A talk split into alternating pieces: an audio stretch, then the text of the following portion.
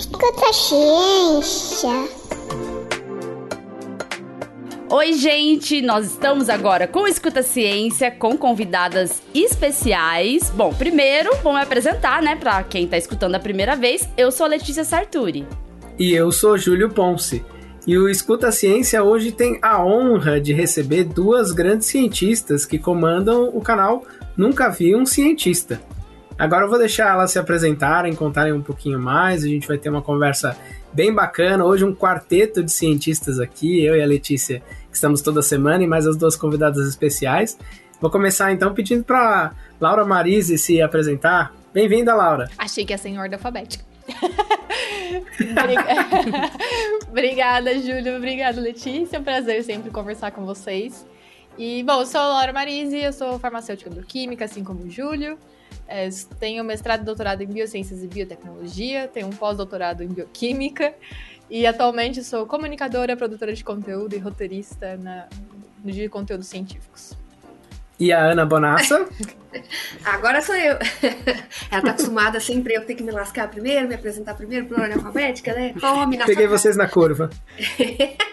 Então, eu sou a Ana, é, eu tô, tô junto nessa também, eu sou agora criadora de conteúdo, né? Eu encerrei o pós-doc, né? Eu pedi para acabar, pedi para sair. Minha mãe ainda está um que pouco delícia. chocada com isso, ela, ela, confessa. Ficou ontem falando, por que, que você saiu? Eu falo, calma, mãe, calma, calma, vai dar tudo certo. Confia que vai. É, mas estamos nessa aí de é, traduzir a ciência e levar a ciência para as pessoas que não são da área. Você não falou sua formação. Ana. Que legal. Ai, é, nossa, é... então, eu sou é, graduada em biologia, eu fiz é, mestrado e doutorado em ciências, com ênfase em é, fisiologia humana. Fiz o pós-doutorado em metabolismo energético, que agora eu estou na internet. Olha só, que legal. Nós temos aqui hoje as rainhas do deboche na ciência. Olha, assim, o conteúdo das meninas é espetacular. Para quem não conhece ainda, eu acho que quem escuta escuta ciência já conhece. Inclusive a Laura já esteve aqui em outro episódio. É, mas, para quem não conhece, vale a pena ir lá conhecer no YouTube, nas redes sociais, que elas também estão nas redes sociais. No episódio a gente vai colocar lá na descrição as redes das meninas e do Nunca Vi um Cientista, o canal delas, para que vocês possam então consumir esse conteúdo que é tão bem feito e que ao mesmo tempo que informa faz a gente rir bastante. Porque assim, a gente tem que combinar, né, que vocês embarcaram de vez no deboche científico, né? Ah, tem coisa que não dá, né? Tem coisa que se não tiver um deboche é muito difícil de, de explicar, assim, porque eu acho que o deboche, na real, não é, não é, nem no sentido da gente debochar das pessoas que creem em algo, mas sim mostrar o quão absurdos são algumas coisas. É, porque, por exemplo, o, a, o vídeo que a Ana fez semana passada do o rosto mais bonito, segundo a ciência, né? O cara mais bonito, segundo a ciência. E aí, em segundo lugar, tava o Henrique Evil, sabe? Tipo, não dá pra não debochar disso. Como esse cara fica em segundo lugar? e aí, né? Então, tem coisas que acho que o, esse sarcasmo, essa, esse jeito mais debochado, assim, acaba chamando atenção para as pessoas entenderem que aquilo é um absurdo e que não faz sentido. Então, a gente acaba Sim. usando como recurso pedagógico. e tem uma coisa melhor que o deboche ainda. A, no, a nossa capacidade duvidosa de atuação. Duvidosa é o caramba. Escola, duvidosa. Escola Paola Bracho. Não, duvidosa não. Aqui é Paola Bracho com certeza. Você não tá entendendo. Se você... A gente vai falar disso. tem como, não tem como separar vocês dessa atuação global é, é, misturada aí com uma mexicana, com algum drama, né? Mas assim, conta pra gente como que começou a ideia do canal, porque assim, vocês já estão com o canal há muito tempo é, e realmente vocês, não sei se vocês se lembram quando que tiveram a ideia, como que tiveram a ideia, talvez vocês já esqueceram, né? Tipo, eu sou, então, um como se fosse uma criança, filho de vocês, estou perguntando, mãe e pai como se conheceram? mãe e pai como vocês, vocês namoraram? Então conta o início de tudo. Eu e a Ana nos conhecemos por conta de uma intolerância à lactose, só pra contextualizar. Olha aí. Não, mas tem mais, tem mais por trás dessa história. Mas assim, foi isso que começou a nossa amizade, assim, entre aspas. Tipo, o socorro de uma colega intolerante. Mas a. é, Eu deixo a Ana contar essa parte, mas a, a ideia do, do canal em si é uma ideia maluca minha, assim. Maluca que eu digo porque eu tinha grandes ambições que eu era incapaz de fazer sozinha. Até que eu encontrei as pessoas que toparam né, entrar nesse barco de deboche e atuação mexicana comigo. É, eu comecei a pensar nisso no meu mestrado, porque eu trabalhava numa ONG como voluntário. Era uma ONG que tinha. Eu, eu sou formada pela Unesp, né? Então era uma ONG que tinha uma parceria com a Unesp. E é, pessoas da faculdade de farmácia iam até lá prestar atenção farmacêutica para gestantes. E eu acabei entrando no lugar de uma, de uma professora que, que, que, tá, que dava lá aula para falar sobre o uso de medicamentos na gestação, para falar sobre exames de pré-natal, né? Porque a minha, o foco da minha formação sempre foi análises clínicas e exames laboratoriais, etc. Então eu falava muito sobre isso, falava sobre medicamentos na amamentação também. E eu percebi ali que eu jamais ia poder falar com elas do jeito que eu falava com as pessoas na faculdade. Não, eu não tinha como, sabe? Elas não tinham o mesmo vocabulário que eu, nem o mesmo background que eu. Então eu comecei a desenvolver recursos lúdicos, né? De, de conversar com elas para poder fazer, me, me fazer entender para uma, uma população muito heterogênea que não tinha formação científica nenhuma. O máximo ali, muitas não tinham terminado o ensino médio porque tinha várias de, baixo, de muito baixa renda, algumas adolescentes ainda, ou seja, que estavam ainda no ensino médio. Eu cheguei a prestar atenção farmacêutica para uma menina de 12 anos grávida, sabe? Então, é, tem umas Nossa. coisas assim bem pesadas. E eu tinha que usar muitos recursos muito lúdicos, eu tinha que adaptar minha linguagem, eu tinha que realmente entrar no mundo delas. Não dava para eu ser a Laura farmacêutica, né, acadêmica. E aí isso me fez, me abriu os olhos para muita, para como as pessoas não têm conhecimentos que para mim são óbvios e que fazem toda a diferença quando a gente tá falando em questões de saúde. Então, ontem a gente fez uma live, por exemplo, só, só dando um exemplo bem recente. É, para mim, farmacêutica, e pro Júlio eu tenho certeza que também, uma bula é muito direta e objetiva. Então, quando eu abro a bula, eu, eu, o que eu preciso saber? Ah, tá na seção X. Eu vou lá, olha, na seção X. Ah, tá bom, beleza, fecho a bula e acabou. Mas eu percebi que as pessoas me perguntavam coisas que estão na bula. Então, elas não sabiam ler a bula. Uhum. Então, ontem a live foi como ler a bula, onde tá a informação X, onde tá a informação Y, como você faz tá, e tal. Então, eu percebi que coisas desse, desse tipo eram muito recorrentes é, e eu queria que o meu trabalho ali não, ficasse só nesse, nessa atenção para gestante, sabe? Eu queria fazer algo maior, eu queria atingir mais pessoas. Só que a Unesp, ela não é, é uma faculdade famosa por ter é, grandes grupos de comunicação, divulgação científica. Então, assim, eu não encontrei dentro da faculdade pessoas que estivessem dispostas a, a entrar num, nesse barco. Aí eu deixei isso meio assim, beleza, um dia, né? Um dia, um dia eu faço.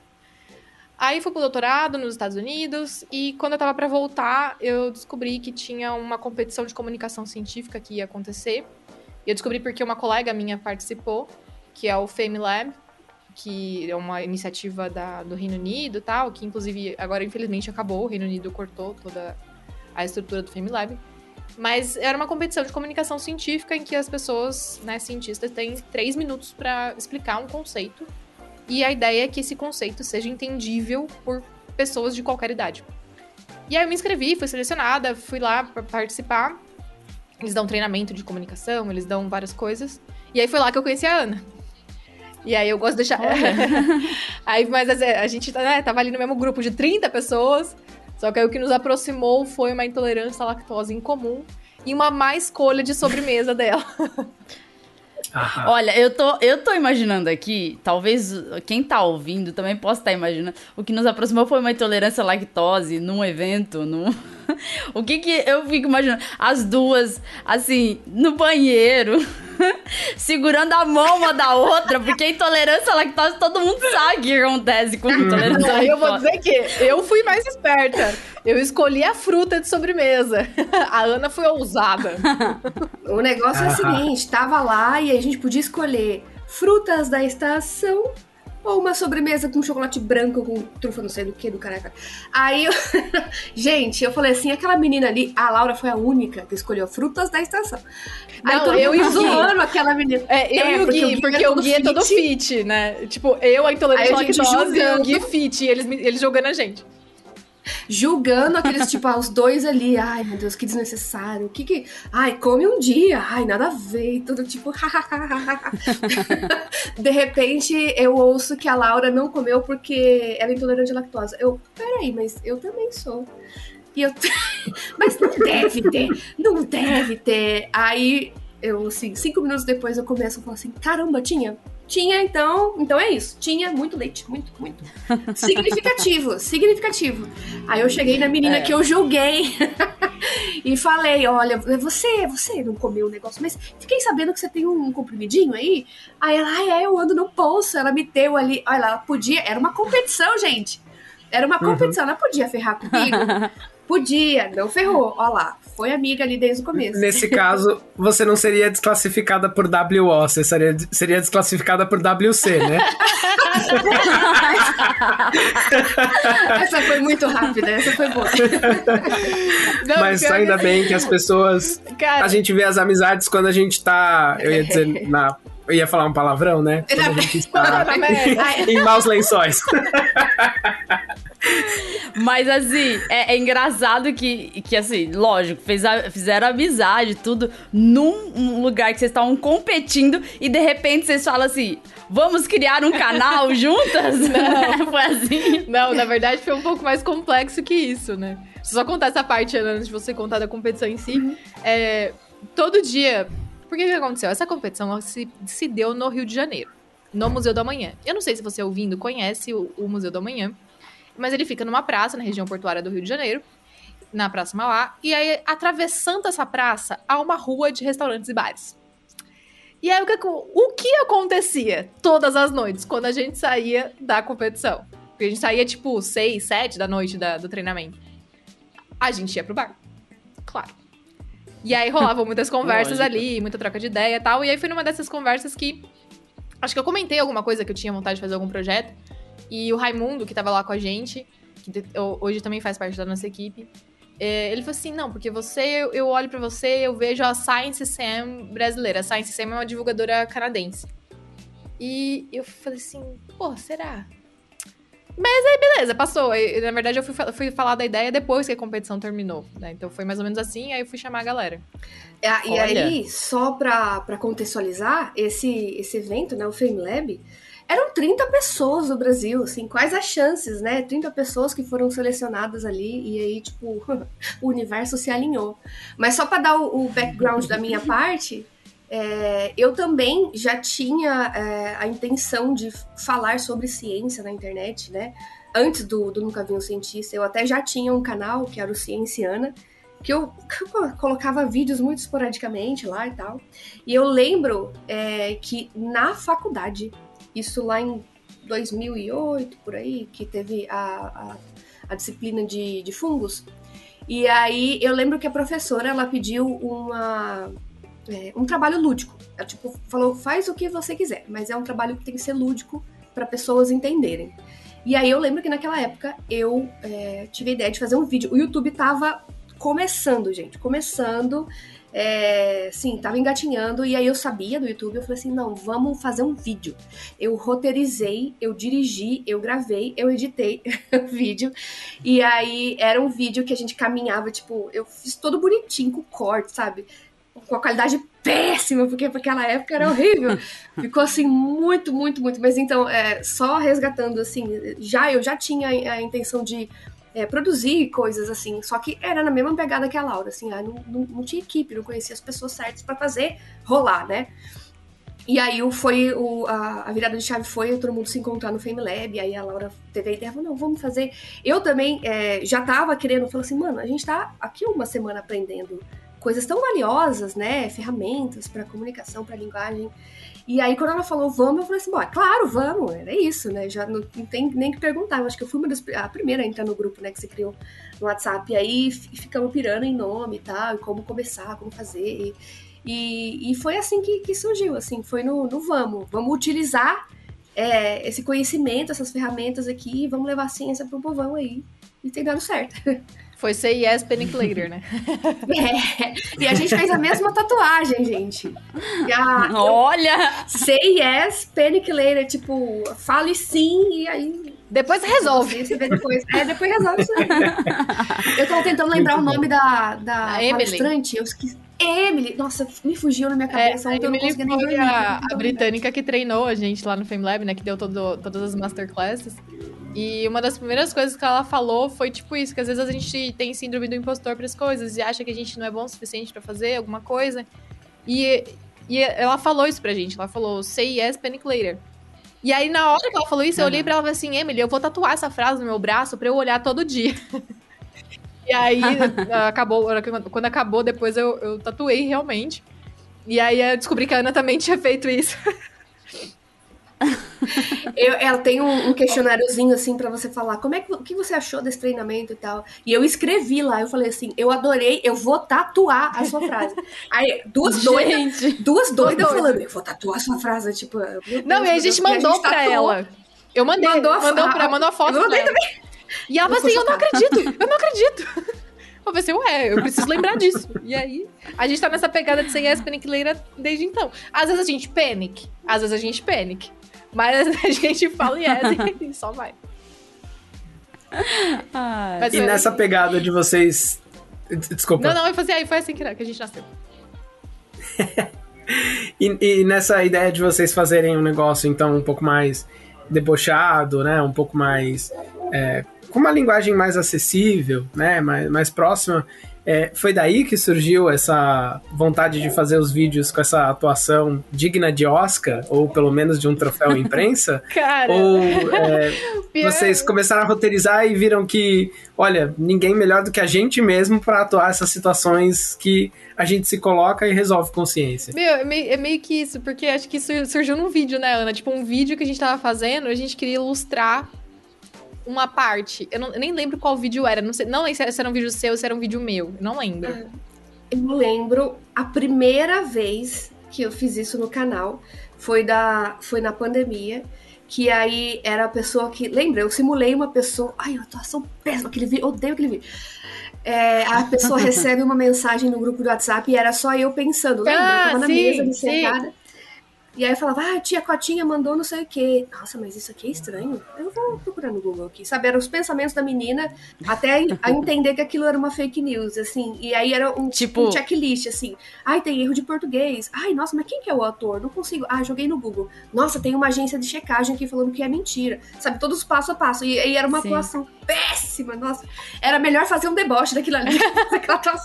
Não, mas essa não foi a primeira ceninha. A primeira ceninha. Não foi. Foi não, não, outra. ceninha, ceninha mesmo assim. Não, porque Ah, isso daí foi tá, o tá, vídeo tá. que você fez, né? Tipo assim. A ceninha, É. ceninha, eu acho, acho que a primeira foi eu chegando na fila da vacina. Que eu botei um casaco, que eu tenho super chique. Botei um óculos, um vestido longo e me maquiei. E aí cheguei a banana, a carteirinha de vacinação, assim, que eu ia chegar em primeiro lugar na fila da vacina. Eu acho que foi essa. Ou aquela sommelier de vacina que você falou. Aí então, "Hum, eu logo, aí depois eu isso." fiz essa, aí eu fiz esse Rios. Que aí eu falei, não, eu não aguento mais esse arrombado. Desculpa, deixa eu repetir. Eu não aguento mais essas pessoas é, querendo escolher vacina. Aí eu fiz o vídeo do sommelier de vacinas, que é, até hoje é um sucesso no, no canal. E da- a partir daí, a gente, sei lá, é, às vezes sou eu que tenho a ideia, às vezes é a Ana. Tipo, a do, do suco detox foi a ideia da Ana. E do colar. Foi o George! Foi do Jorge, é verdade, seu Foi o marido. George! É, ele. Às vezes surge a ideia, por que vocês não fazem um vídeo assim, expectativa realidade com suco detox? É. Aí quando ele falou isso, puf, baixou na minha cabeça exatamente o roteiro. Eu, ah, não, agora, agora já existe. Aqui, vai ter que existir agora, tem que botar pra. Né, Já tem na cabeça, inclusive, pra Olha. roteirizar hoje que a gente vai gravar, ainda, ainda debochando dessa questão da, do homem mais bonito segundo a ciência. Tem que debochar mesmo, viu? Porque olha. Não, e assim, eu lembro de um vídeo de vocês do, do colágeno. Sim. Meu Aquele Deus foi, aquele do fui céu. Eu, aquele fui eu. Eu falo assim, gente do céu, que Colágeno maluquice. com C. porque, porque é assim né, que as Mas é pessoas muito bom. falam, né? Tipo, as pessoas ricas, assim, ah, é Kellen com C, não sei o que, sei lá. E aí, não, precisava, precisava. Tipo- Eu não aguentava mais também explicar que colágeno não, não resolve as coisas que as pessoas acham que resolve. Então, Pois é, Mas é meio né? que Pois é, isso. assim, eu eu acho que assim, todo mundo tem que assistir, porque assim, é tão é, é aquela coisa, aquela atuação ruim que dá a volta e fica boa, e aí faz a gente rir. Não, e É, eu provoca tenho o uma que- informação pra, pra dizer pra vocês. Eu fiz curso de teatro. A verdade, Olha a aí! atuação é mexicana propositalmente. Ah, que é pra ter bom. realmente esse tom de comédia. A gente não quer que seja uma atuação boa, a gente não quer que seja uma atuação da novela das nove, sabe? a gente quer que seja Maria do Bairro. Porque. Então, é, peraí, você é uma boa atriz cientista que faz o papel de uma má atriz que não sabe ciência. Muito bom. É? Peraí que eu perdi a piada porque meu fone tava me avisando que a bateria tá fraca. Eu falei, você então é uma boa atriz e boa cientista que faz o papel de uma má atriz que não sabe ciência. É tipo isso. Tá bom. Olha, eu, assim, eu acho sensacional, porque assim, vocês comunicam a ciência e vocês ainda fazem o que é essencial para hoje em dia a gente conseguir comunicar a ciência. Entretenimento. Tem que ter entretenimento e a gente já viu que o caminho é esse. As pessoas nas redes sociais buscam isso cada vez mais. É só vídeo que as pessoas querem assistir. É, é vídeo curto, se for um pouquinho mais longo, tem que ser um vídeo assim com uma atuação, alguma coisa que chama atenção, que prende. E vocês fazem isso muito bem, até mesmo nos vídeos que são um pouco mais sérios, vamos dizer assim. É, tem isso, inclusive tem alguns vídeos que vocês fazem que falam de pontos aí bem polêmicos, vão lá e jogam, jogam não a merda no ventilador, mas jogam logo tudo que a ciência sabe sobre algum assunto que tá provocando aí é, uma disseminação de fake news. E aí aparecem uns loucos, aparece gente de teoria da conspiração, uma maluquice de comentários. E eu amo ver vocês comentando sobre os comentários. Tem aí é, algum comentário que daria pra gente aqui julgar ao vivo? A gente tem duas vários. pastas de print de comentário. Ai, olha, eu tenho, eu tenho muitos que eu posto. Assim, é, eu acho, eu descobri que isso daí é o meu, meu passatempo favorito, que é expor hate. é muito gostoso, gente, porque é, alivia a alma, sabe?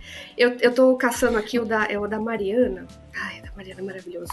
Eu acho que eu, eu até tirei o nome dela aqui, mas ela só ela falava assim. é, Olha, eu tô falando para minhas amigas que tomar shake é, não, é errado, pode até ser prejudicial, pode né, fazer danos ao fígado e tal. Mas não adianta falar, não adianta mostrar seus vídeos. Então agora eu tô torcendo para que elas morram mesmo. E é isso, uai. e aí ela terminou assim, passiva-agressiva, assim, começou assim, não, assim que eu faço, faço. Não, agora que morram. E eu assim, eu fui lendo esse comentário, eu assim, meu Deus. Aí o povo comentando assim, nossa, é verdade, esse daí é, ninguém fala, esse é o mineiro passivo-agressivo. assim. Mineiro passivo-agressivo, muito bom. Foi muito bom. Eu tô procurando um aqui. Ei, mas quando a gente fala, às vezes, em rede social, pra uma pessoa que tem que usar máscara, que tem que se vacinar, e a pessoa insiste que não, dá vontade de falar, então morre, então morre, vai, vai pra lá, vai, se fode sozinho, né? Porque assim, a gente também, se tiver na TPM, por exemplo, no meu caso, aí a minha agressividade aumenta muito, muito mesmo, viu? E aí, qual outro comentário vocês acharam aí? Eu tô, eu tô procurando, tinha um que eu, eu acho que eu respondi já, deixa eu tirar o filtro aqui. É, às vezes a gente responde, tipo, a pessoa xingando, falando um monte de coisa. Às vezes a pessoa manda, tipo, 3, 4, 5 comentários, assim, em sequência. Aí a gente vai lá e só responde assim, muito obrigada pelo engajamento, seus comentários fizeram nosso vídeo chegar a mais pessoas. Aí, às vezes, a pessoa volta e apaga os comentários, sabe? Só que aí, tipo, já comentou. E tem outros que a gente Bom. simplesmente não dá palco, porque, tipo, né? Tem a gente tem filtro de comentários, claro. Então tem comentário que a gente não vai nem ler. A pessoa pode digitar o quanto ela quiser. Pra ela, o comentário aparece, só que aí cai no nosso filtro. A gente nem vê, nem, nem os seguidores veem. E Porque tem pessoas que não, mere que não merecem. Tem, tem muito deboche. A gente Ah, tem é, que nem no deboche nos Twitter. comentários também. No Twitter. Aí falaram aqui, ah, vá te catar é, biologuete meia boca. Aí eu falo assim, nunca, jamais. Eu paguei pra ter uma boca inteira. Se eu paguei, é minha, entendeu? É minha, tá aqui, rapaz. Não, tem um, tem um aqui que é- acho que foi a Ana que respondeu, inclusive, no vídeo da água com sal. Porque tem umas pessoas que vendem que água com sal integral tem que ser integral. Uhum. É, cura tudo. Cura desidratação, no caso, se tomar água, a desidratação realmente vai embora. É, cura desidratação, cura pressão alta, cu- tudo, cura, serve pra tudo. E aí os caras vendem isso pra galera, sabe? E aí vende o sal especial, porque tem que ser aquele sal, não sei o quê. E aí a gente fez o roteiro, aí tem uma, uma pessoa que respondeu que uma chatice esses vídeos a todo Nossa. momento. Depois que colocaram mais iodo no sal, melhorou muitos problemas de, de tireoide e a medicina chinesa que é milenar, mas a ayurvédica, então é tudo mentira. Aí, tipo, a gente não conseguiu nem entender o que a pessoa quis dizer. Sei que hoje em dia tudo se calcifica. Como um dos comentários, a verdade é aquilo que sentimos, temos hoje em dia é, várias informações, mas coisas milenares fica complicado de não acreditar. Meu Deus. Então, Não tá nem errado, né? então assim, não sei se é fã ou Que não hater. dá pra entender. Aí eu lembro da Anitta, né? Tipo, fã- é, você é fã ou Fã hater? ou hater? Porque não, né? Aí, então assim, tem E- é um carinho, né? A gente, inclusive, fez uma série É. de reacts a comentários, que tá pra sair. Porque não dava, gente. Nossa, Não dava. sensacional. Só que aí a Ana selecionou não- vários bons e vários ruins, né? Bons, assim, no sentido de elogio. e outros querendo descascar a gente, mas a gente reagiu à altura. Cinco vídeos gravados. Tem que ser, tem que Cinco ser. vídeos gravados só reagindo a isso. Não, se, se Não, eu- seis, eu acho. É. Tá maravilhoso. A gente, Que ótimo. ao longo do- do- da série, a gente construiu uma árvore genealógica do que as pessoas acusam a gente de ser. Tipo, é, tipo, eu vem- sou filha é, do Dória. filha do Bill Gates, encarnação do Bill Gates, filha do Dória, sabe? tipo, é, é, mandada Nossa. do Satanás. tipo, É, eu sou, eu sou Tá. funcionária de Satanás, encarnação de Bill. Gates, é, filha do Dória e o Atila de Morreu, saia. pra- Eu sou essas quatro coisas. No Atila É. de saia. Aí eu não sei também se essa aqui falou que eu sou o Atila de saia, se, se é fã ou hater. Foi, hater. É, mas, mas assim, pra filha do Dora e, e filha do Bill Gates, Não, encarnação tá faltando o papai mandar a pensão. Ah, encarnação do Bill Que Gates. nem morreu. Ah, tá. Eu falei assim, tá faltando. É. Então tá faltando papai mandar, mandar a pensão, né? Fala Se eu não assim, me engano, porque que daí. isso. Nossa, adoraria ser filha do Dória. Especialmente pra ter conta bancária da filha do Dória. Então. Exatamente. E deixa eu fazer uma pergunta que não tava na pauta, mas eu acho que encaixa muito com, com o que vocês estão falando. É, porque eu já vi acontecer com, com vocês nas redes sociais, já vi acontecer com a Letícia, já vi acontecer com muitas outras cientistas mulheres. Vocês acham que o ódio que vocês recebem, em parte a gente sabe que é negacionismo, mas vocês acham que em parte é misoginia, que as pessoas se sentem mais à vontade de atacar porque são duas mulheres por trás do canal? Com certeza. Ah, sim, sim. Sim, eu, a gente acha que, tipo, homem já, já vem com uma prévia credibilidade. Se ele vai, Uhum. aparece numa câmera e fala com bastante firmeza, as pessoas já tendem a acreditar um pouquinho mais do que uma mulher fazendo exatamente a mesma coisa. Então tem que. A mulher tem sempre que catar, construir, né? Ir atrás da credibilidade que o homem já tem, tipo, standard. Só por existir. É. O cara já tem credibilidade só por existir. Não, mas com certeza. A, a gente tem vídeos é, de outras pessoas no canal, né? Tipo, o, homens da nossa equipe. E se você olhar os comentários, tipo, às vezes tem gente que, por exemplo, o Lucas tem um sotaque bem caipira. Então tem pessoas às vezes criticando o sotaque dele. Mas ninguém fala que ele tá errado. Ninguém fala que ele é vendido de alguém, sabe? Ninguém fala que o Luiz, que tá falando de toxicologia, de não sei o quê, é, tá enganado de tudo. Ninguém fala que o Raimundo tá errado, entendeu? Tipo, os Uhum. comentários que aparecem às vezes de hater, bem entre aspas, são direcionados a coisas que não, não se referem à credibilidade deles. Uhum. Então, pra gente é muito nítido, muito nítido. E, e isso a gente observa também em outros canais, é, conversando com outras pessoas que falam de ciência, ou que falam de qualquer assunto, né? Qualquer assunto que tiver um homem ou uma mulher falando, vai ter alguém criticando a mulher pela exatamente a mesma coisa que o, que o cara falou, sabe?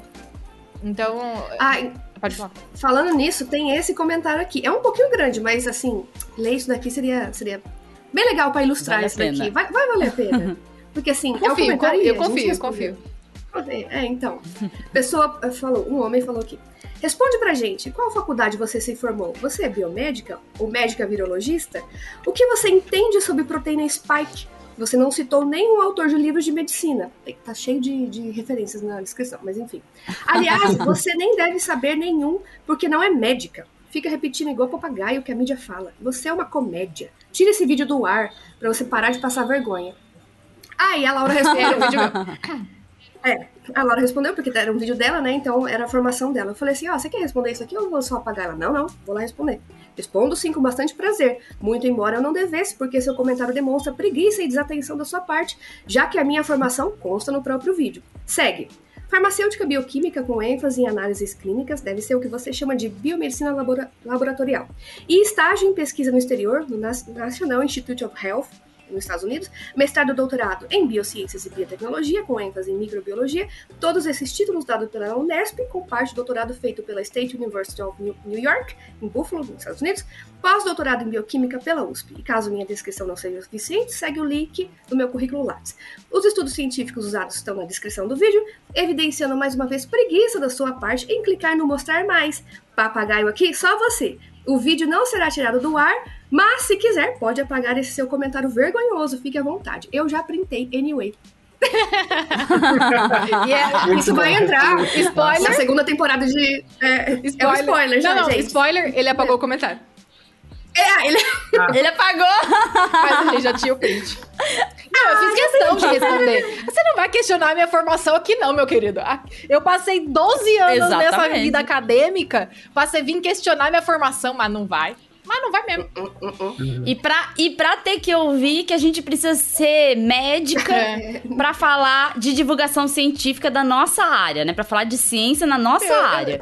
Eu sou Assim, isso é microbiologista, tão sabe? E aí o cara absurdo. vem dizer que eu não posso falar de vírus.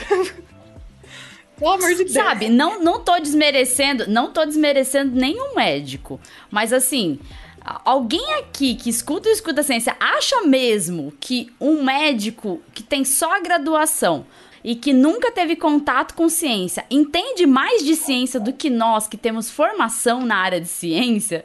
Não tem, né, gente? Não tem. A gente tem que ser realista. As pessoas se formam para determinadas coisas. E a formação científica, é, ela é uma formação que te dá esse conhecimento e te dá essa habilidade para falar de ciência, né? Então não é não é ao acaso que a gente vai lá e, e vai para as redes sociais e, YouTube, dá a cara a tapa pra, falar de ciência, porque a gente tem alguma bagagem para isso, né?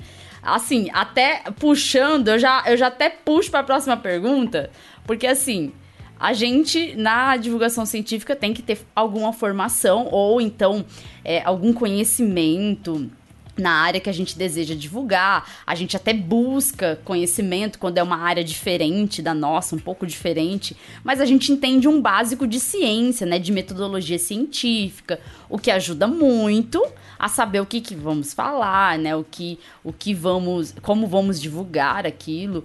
É, mas assim, fora a formação acadêmica, é, que habilidades vocês acham que um divulgador científico tem que ter?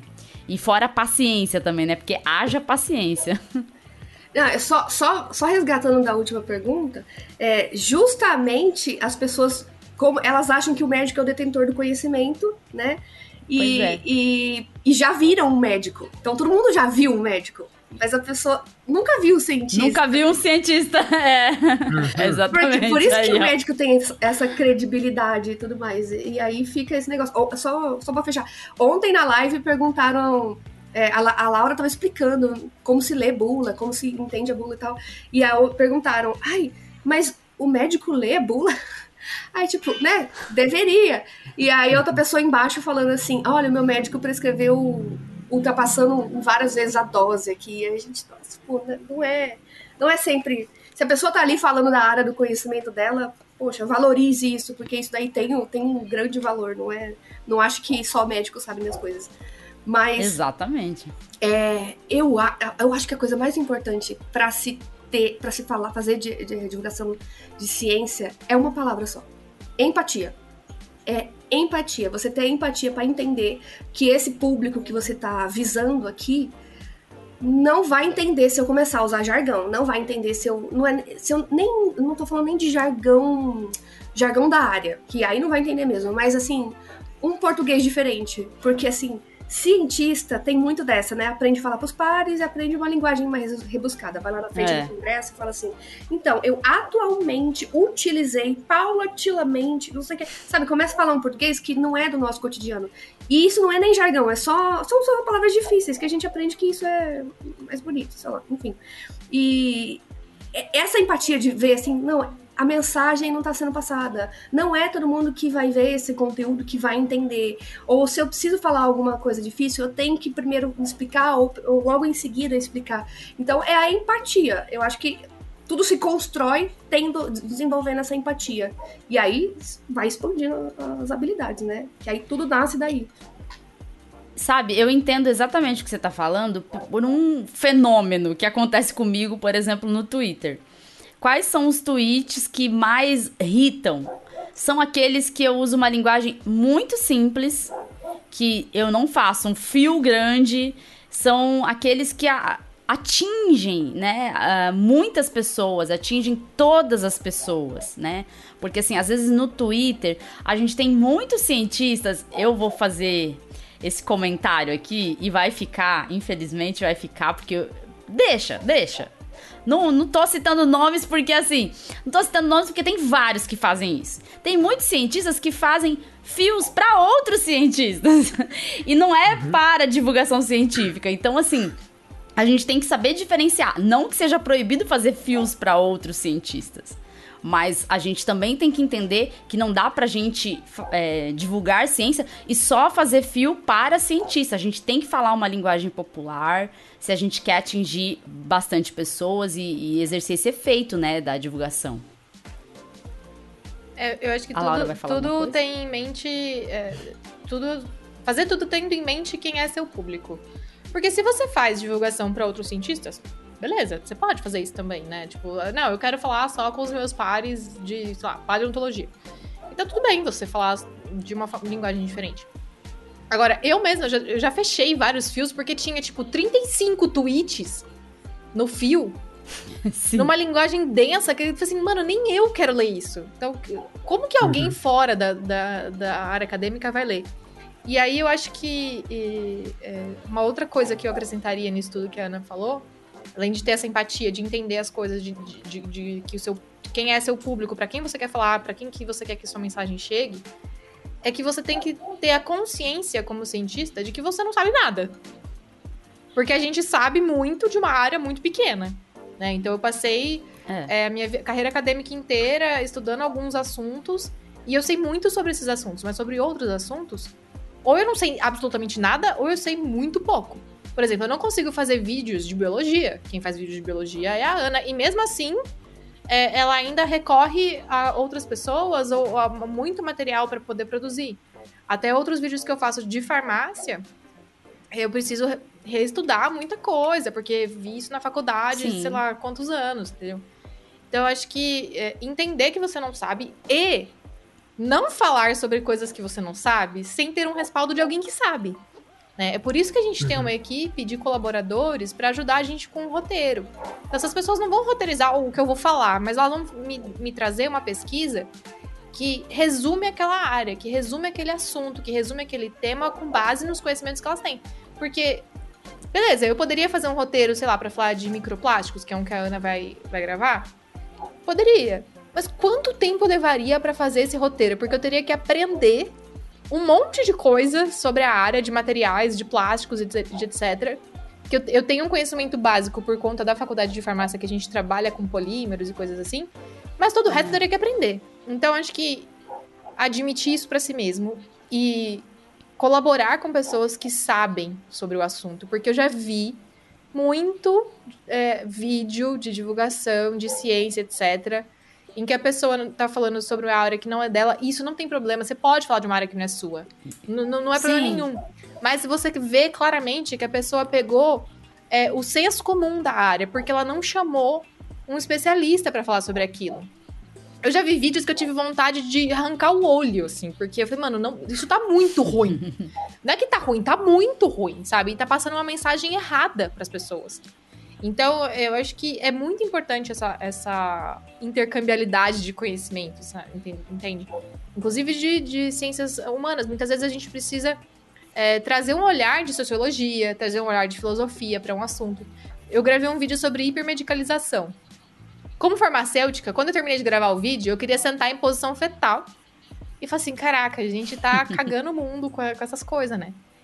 E, e foi uma socióloga que é, trouxe aquela visão pra gente. Mas isso é importante, porque é uma reflexão que a gente também tem que fazer. Então, é, pra, só pra fechar, eu acho que ter empatia, saber quem é seu público e ter consciência de que você não sabe tudo. É, até eu e o Júlio, quando a gente vai falar de um assunto que não é da nossa área, a gente costuma pedir aí ajuda para alguém, né? Uhum. Até quando fomos falar aí de mudanças climáticas. De exercício, quando a gente chamou a de Daisy. De exercício, é, é, a gente chamou a Daisy, né? É, mudanças climáticas, a gente chamou a Karina para falar também. Então, assim, a gente sempre vai buscando alguém da área para complementar. Fazemos um roteiro, tudo, mas aí a gente pede uma ajuda, pede um áudio gravado ou uma participação mesmo no episódio, pra gente poder também é, ter ali, não, não quer dizer uma certificação do que a gente falou, né? Porque a gente não vai, a gente tem todo o cuidado de colocar ao ar coisas referenciadas, né? Pra não não parecer que nosso, nossa construção de divulgação científica é baseada em achismo, né? Porque não é. E, mas assim, mais para ter uma palavra ali de alguém da área e que complemente o que a gente falou, mas que também mostre que a gente está preocupado em mostrar que a gente não sabe de tudo e que a gente precisa também unir aí todas as áreas para poder é, fazer uma divulgação científica boa, né? É, tem que ser tipo um megazord de, é. de, de, de conhecimento. é. E no fim das contas, acho que a gente acaba usando muitos talentos diferentes que a gente tem, né? Além do talento científico de saber como se desenvolve uma pesquisa, como interpretar uma evidência científica, a qualidade da evidência, com a questão de comunicação, de atuação, né? E até uh, eu fiquei sabendo nessa semana, informação aí curiosidade que não vai mudar a vida de ninguém, mas o ator que faz o Mr. Bean, Fiquei sabendo dessa semana que ele tem um mestrado em engenharia elétrica por Oxford. E ele é um Caramba. cara que a gente conhece como um ator, né, debochado, pastelão, um cara super engraçado, e que tinha essas duas veias. O cara é um, um baita cientista na área dele, né, se especializou até o nível de mestrado numa grande universidade, mas ele viu que a, a pegada dele era fazer esse humor pastelão, essa coisa debochada, e acho que, que só vem para mostrar que mesmo nós cientistas, a gente é muito mais do que só cientistas, né? A gente tem aí outras paixões, outros talentos que às vezes a gente canaliza para comunicação científica também. É muito bacana quando isso acontece. Ah, com Nossa, certeza. sensacional essa informação, viu? Assim, é... Já gostava do Mr. Bean, agora. Acabou de ficar mais bonito. A Ana acha o Mr. Bean bonito, gente. Eu vou, eu vou expor. Ele, eu vou expor gente, aqui. Ele, eu vou expor. Ele é bonito. Ele faz caras na série e tal. É Naquela lista. Naquela lista científica, o Henry Cavill ficou em segundo, porque em primeiro ficou o Mr. Bean. Na, lista da Ana, na lista da Ana, com certeza. Tá explicado. Não, mas eu, aí. eu acho que. Aí, eu não sei se vocês sabem também, mas tem, tem outros. É, artistas famosos que têm doutorado, né? Tipo o Brian May, do Queen, a Natalie uhum. Portman, uhum. a, a Maya Be uh, Belink, não lembro agora como fala sobre o nome dela. Bialik. Bialik, né? isso. Que era uhum. a, a do, do, Big Bang Theory. Então, tipo, todas elas têm, é, todas elas e eles têm é, doutorado, tipo, em áreas de, diferentes, assim, tipo, do Brian May, acho que é astronomia. A, uhum. a Maia é neurociência, Olha. a Natalie Portman acho que é alguma coisa de neurociência também, alguma coisa assim. Então, nada impede, né? Aí eu fico pensando se nada impede ou se as pessoas chegaram no doutorado e falaram assim, hum, já deu. vou, vou, fazer outra coisa. Que foi meio que, que a né? gente acabou fazendo. É, porque a pessoa vai, termina o doutorado e vê que não, que não, não tá bom. Tem um talento porque, pra outra coisa. Gente, é, tenho talento pra outra coisa e preciso ganhar um pouquinho mais, porque olha, não tá dando não. E aí, pensar, É. né? Vamos lá, vamos lá pra outra área. É, olha, próximo episódio de Escuta Ciência, artistas que você conhece e que são doutores. Pronto. Dá uma lista boa aí, porque Será que que- tem vários. Será que a gente consegue convidar o Brian May pra conver- conversar com a gente? Aproveita que você tá aí na Inglaterra, de repente bate na casa. É. É, vai. Não, já tem, falta humilhação, vai lá. É, Exatamente. Agora é correr atrás da humilhação. Não, mas eu acho que é isso complementando, tipo, por exemplo, eu, eu sempre gostei muito de desenhar. Eu, eu e meu irmão, a gente desde criança desenhou muito. Meu irmão continuou, ele fez cursos e hoje, inclusive, ele tá fazendo um curso, tipo, fudido, assim, de, de desenho. Me mandou ontem um- uma tarefa dele que ficou incrível, assim. Ele tá se especializando cada vez mais, fez curso de tatuador também pra começar a colocar isso em prática. E eu comecei a, re- a retomar esse, esse lado meu, assim, de desenhar. Porque chegava, chegou um momento em que, caramba, eu preciso ilustrar isso. Não dá pra só falar, porque a pessoa tem que ver o que tá na minha cabeça pra entender. E aí eu comecei a, a desenhar. A primeira, o primeiro desenho que eu fiz foi pra mostrar como que a vacina funcionava. A vacina de RNA, no caso. E aí eu criei a Clade, que é uma célula muscular. e aí a Cleide ficou. Chamou, a Cleide chamou a Márcia quando a vacina chegou, porque Márcia vem ver isso aqui, isso aqui é estranho. Então, assim, eu criei uma historinha da Cleide ali é, pra realmente ilustrar o que tava dentro do meu cérebro, né? E aí isso a gente começou. Aí a Ana foi escrever um roteiro e falou assim: ô, desenha um negócio aqui pra, pra ilustrar esse roteiro. E aí fui eu lá com, com meus pastel e lápis de cor e etc. pra, pra desenhar. Então a gente acaba trazendo múltiplos talentos mesmo, assim, né? E até a minha veia de amar a comida, tipo, eu, eu realmente fiquei em dúvida entre fazer farmácia e gastronomia. Eu- essa dúvida surgiu na minha vida. Olha. Só que aí, farmácia era numa faculdade pública e gastronomia era numa faculdade privada. E aí eu não tinha dinheiro pra pagar a faculdade. Aí eu falei, não, vou fazer farmácia, depois eu vejo.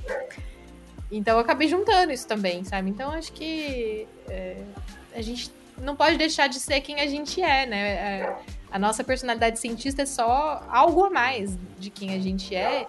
E é importante. Por exemplo, a Ana canta. Não comenta isso, não. Senão O Júlio também. O Júlio Opa! também canta. Eu, eu tô aqui, informação. gente, eu tô me sentindo aqui sofrendo um bullying, porque eu não tenho nenhum Não, desses o meu talentos. sonho é ver a Ana cantando música no Medo e Delírio em Brasília. Cristiano Botafogo precisa fazer Olha isso aí. Cristiano. Alô, Cristiano Botafogo. Olha, pode, Você que pode Pode que o. Júlio providenciar da participou já Ana. de gravação do meu. Ó, Eu já, vou mandar então. uma mensagem agora pro Cristiano Botafogo, ao vivo. Cristiano Botafogo. Eu geralmente Vamos lá, vou gravar um a áudio escrever a agora. letra. ele é músico Se de quiser. verdade. Olha lá, o Júlio Então. faz a letra, o Júlio faz a letra. Ó, Eu faço ó, a letra, pera você aí, eu vou gravar um áudio ao vivo. Oh, meu Deus. Alô, Cristiano Botafogo, nós estamos aqui gravando um Escuta Ciência e descobrimos que a Ana, Ana Bonassa, ela é cantora. Então, você trate de fazer uma música e convidar ela para cantar essa música. Nós falamos isso no episódio que vai ao ar amanhã, se tudo der certo, viu? Contamos com a sua colaboração. A coisa é séria, pessoal. Não tem condições. Seu grosso. Misericórdia. Ana, por favor, eu preciso disso. Eu preciso dessa vírgula sonora. Gente, faz tempo que eu não treino. Não Olha, eu, interessa, eu, eu quero. Então, em primeira mão, a gente vai ter, então, uma letra de Júlio Ponce, vocais de Ana Bonassa, guitarra do Brian May e produção de Cristiano Botafogo, é isso? é isso. Ô, ô, Júlio, só saiba que eu sou soprano, então faz uma coisa da horinha pra mim. Eu É. vou bem nos agudos. Vamos lá. A Ana é a Maravilha, vamos lá, vamos lá. Mariah Carey, Mariah Carey pra cima, é isso?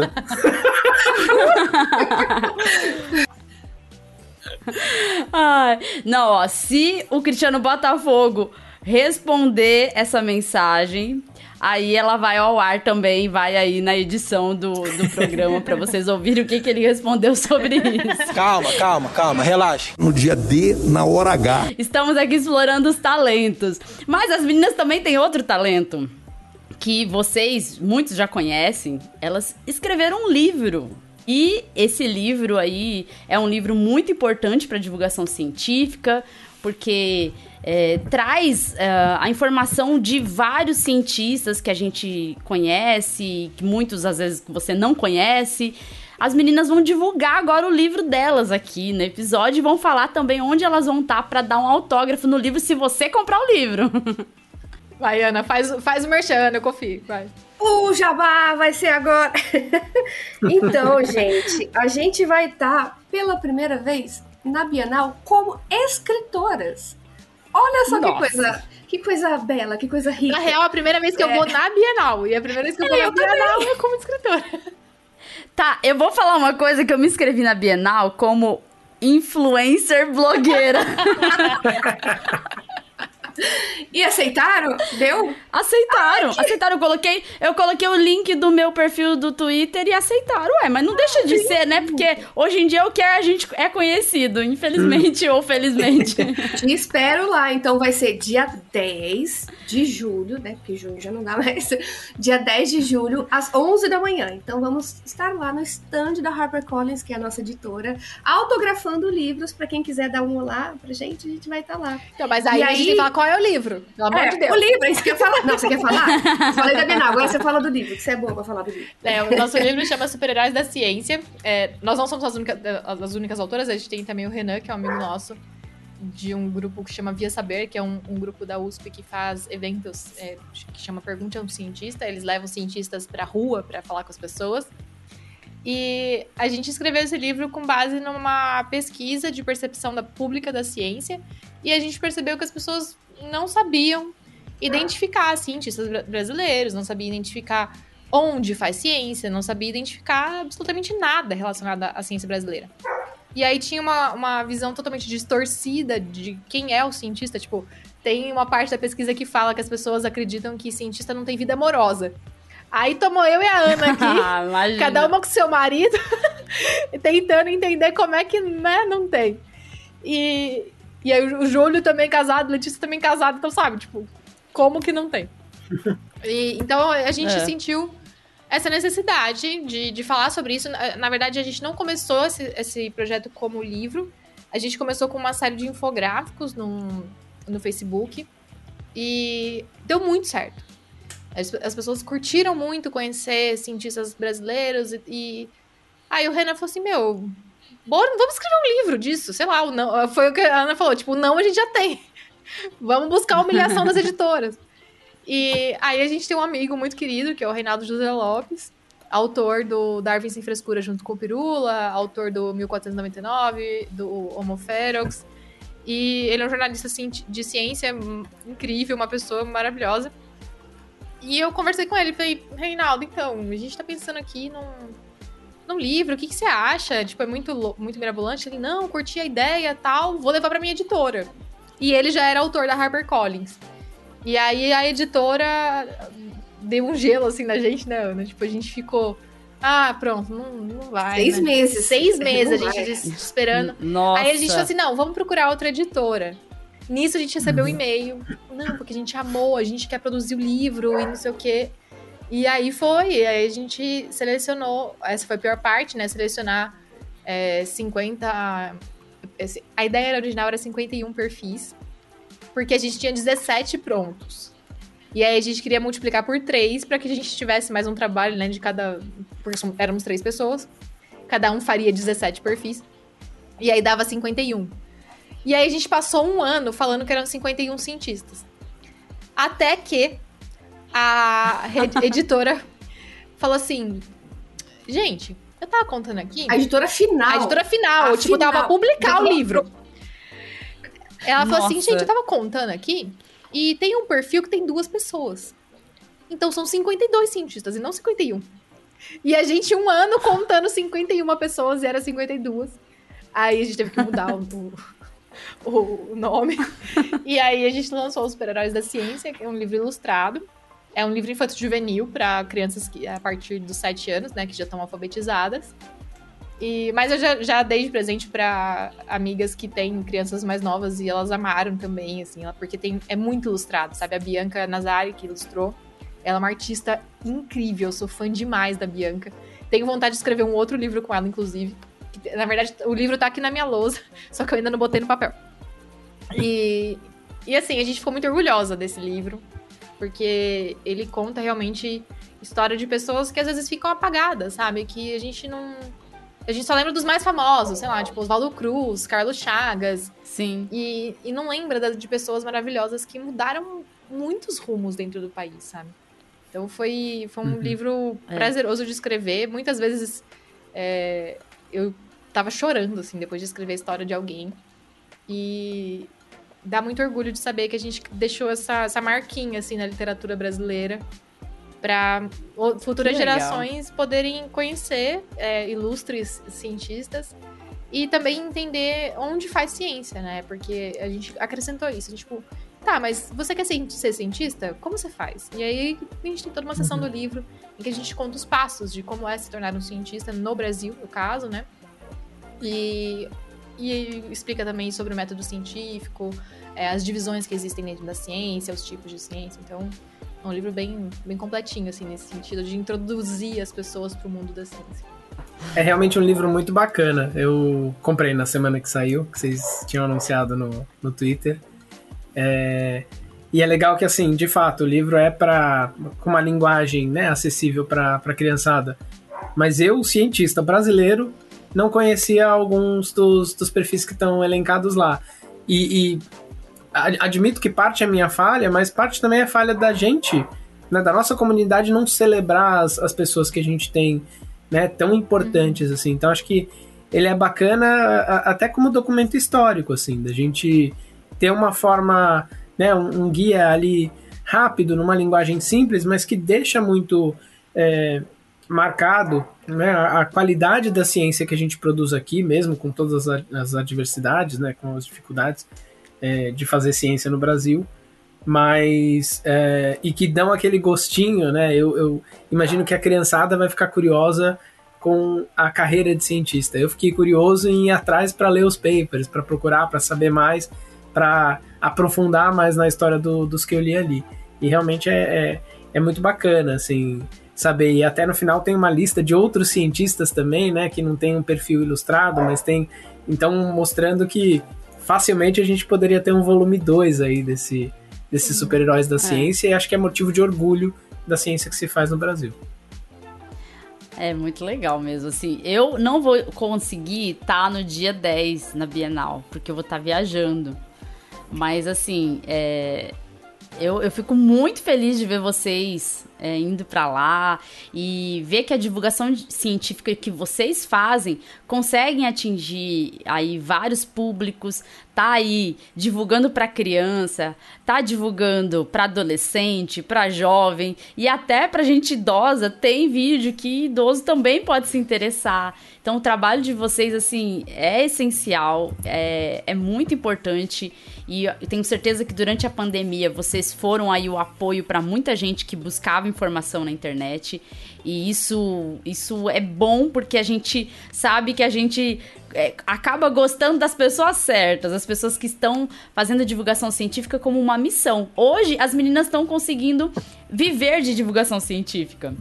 Mas elas começaram como uma missão, como a maior parte, né, de quem tá na divulgação científica faz como uma missão e um dia, quem sabe, consegue chegar a viver de divulgação científica, porque é um trabalho como qualquer outro trabalho e merece ser recompensado, né?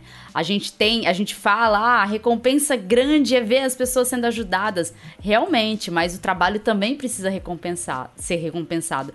E eu fico muito feliz mesmo de saber que vocês hoje chegaram aonde vocês chegaram com muito esforço, muita dedicação, né? E, e, com muito, muita vontade de fazer a diferença, vontade de ajudar as pessoas, porque é isso que a gente vê, eu acho que na maior parte dos divulgadores científicos que fazem um trabalho sério como vocês, é essa vontade de ajudar as pessoas, viu? Parabéns para vocês, de verdade. É, obrigada, é, é, é, assim é muito isso que você falou, porque a gente tem que ser recompensado porque amor e dedicação não paga boleto, né?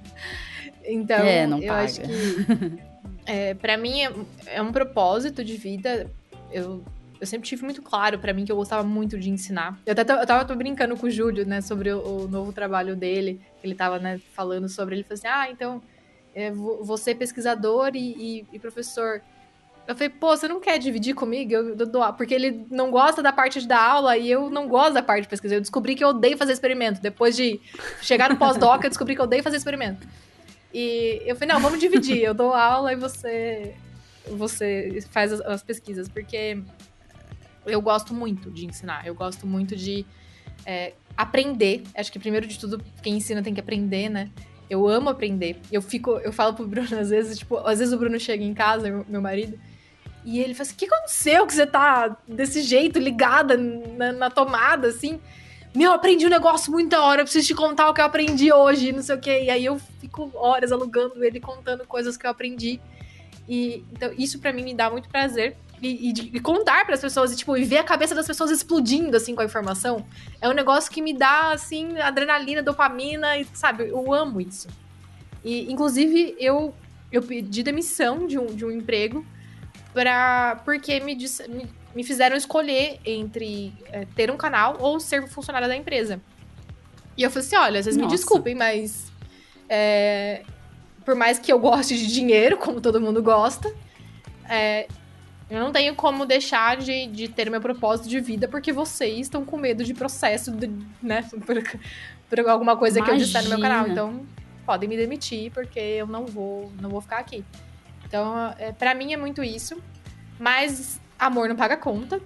E é, É. o Nunca Meu Cientista hoje é uma empresa. Ele tem CNPJ, ele tem e-mail institucional, ele tem funções, ele tem, sabe, tem colaboradores, a gente paga os nossos colaboradores, a gente tem pessoas incríveis ajuda- assessorando a gente, que a gente tem é, uma agência é, no- que dá a nossa assessoria para nós.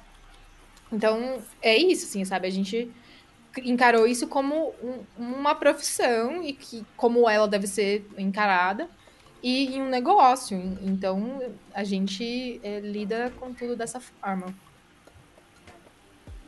Olha, isso é legal. É, juntou a, É, com- a nossa, a- essa, essa paixão de aprender e explicar as coisas para as pessoas com um negócio sustentável financeiramente, né? Que é, é exatamente Sim. isso. Tem que pagar os boletos que chegam no fim do mês. Contrata nós. Contrata nós. Vou pedir emprego pra vocês, então. Já sei onde bater. Porque LinkedIn não funciona. Eu e a Laura somos críticas de LinkedIn e vamos continuar sendo. LinkedIn é uma E ainda farsa, tomamos, tomamos um mansplaining dizendo que a gente tava errada. É, lógico, né? Como sempre, é claro. Se quiserem lançar uma sucursal também aqui na, na ilha, no Reino Unido, né? I've never seen the scientist. Olha aí. Já pode... Sabe que a gente tem plano, né? Eu comprei o domínio Olha. .com porque a minha ideia é que o site seja pelo... A gente tá, vai criar um site, né? A, a ideia é que o site seja pelo menos em três línguas. Português, inglês Olha e, sei lá, só. espanhol. Pra que a gente tenha... A era Enira chega para todos, né? É, que é isso, assim. Muito Duolingo na veia aqui pra aprender espanhol e francês. E aí, vamos nessa. Porque a minha ideia é realmente que a gente, que a gente expanda, que a gente é, consiga é, atingir outros públicos. Olha, meninas, é, a gente tem que acabar o episódio, mas assim, foi um prazer ter vocês aqui. É, muitas risadas, como sempre, vocês são fantásticas. É, é um prazer também ter esse contato com vocês e poder também aprender com vocês, porque vocês já estão há muito tempo com divulgação científica e embora talvez vocês não sintam isso, vocês acabam sendo referência para muita gente, né? E já dei os parabéns pra vocês. Reforço, vocês estão de parabéns. Não estão de aniversário, mas estão de parabéns, porque vocês são muito boas no que fazem. Continuem, nós desejamos assim que vocês realmente é, alcancem mais e mais pessoas para que esse trabalho possa chegar a tantas pessoas e ajudar tantas pessoas como tem ajudado, viu? Obrigada por terem aceitado o convite e é, por terem participado aqui com a gente no Escuta Ciência. Ai, a gente que agradece, foi um prazer. E digo mais, a gente tem que marcar uma cervejinha. Porque faz Temos. tempo. Ah, mas agora né? o Júlio tá na Temos. Europa e fica um pouco Ah, complicado. ô Júlio, você não colabora também, né? Porque eu não pude. ir Vocês, no- vocês podem vir até aqui. Ah, Adoraria. Adoraria. Se as passagens não tivessem custando um carro popular, né? Tá aí o porquê. Vamos lá, vamos lá beber uma cerveja com o Júlio, tá difícil. Já aviso que se tiver som esquisito no meu áudio é porque eu tô num Airbnb, porque, né, quebrei a, a- o porquinho pra pagar a passagem. Quase que morar de favor. É, aqui. basicamente. Em breve as coisas se, se organizam. Não, mas precisamos ir nessa cerveja porque na- nas últimas eu não consegui ir. É, mas é isso, obrigada. Lê, Júlio, foi maravilhoso, vocês são incríveis como sempre. E a gente tá aí disponível para interações em redes sociais. É, manda jobs, que a gente gosta. é isso. Gente, sigam as meninas, é, vão lá no canal, se inscrevem no canal e vão acompanhando o trabalho delas, porque é sensacional. Pra quem não conhece ainda, é, vocês estão perdendo de não ir conhecer. Já vai fazendo isso ao mesmo tempo que você tá me escutando falar, já faz isso. Procura elas ali, todos os links estão aí na descrição do episódio e vocês podem acompanhar as meninas é, nos canais. Bom, então a gente vai ficando por aqui. É, muito obrigada se você escutou até o final. Compartilhe o episódio. Siga a gente nas redes sociais. Vai, deixa essa mensagem da ciência chegar a muitas pessoas, porque precisa chegar e a gente precisa então compartilhar esses bons conteúdos de divulgação científica, ah, como esses das meninas, da Laura e da Ana, que falaram hoje no episódio com a gente. Tchau, tchau e até o próximo episódio. Tchau! Tchau, pessoal!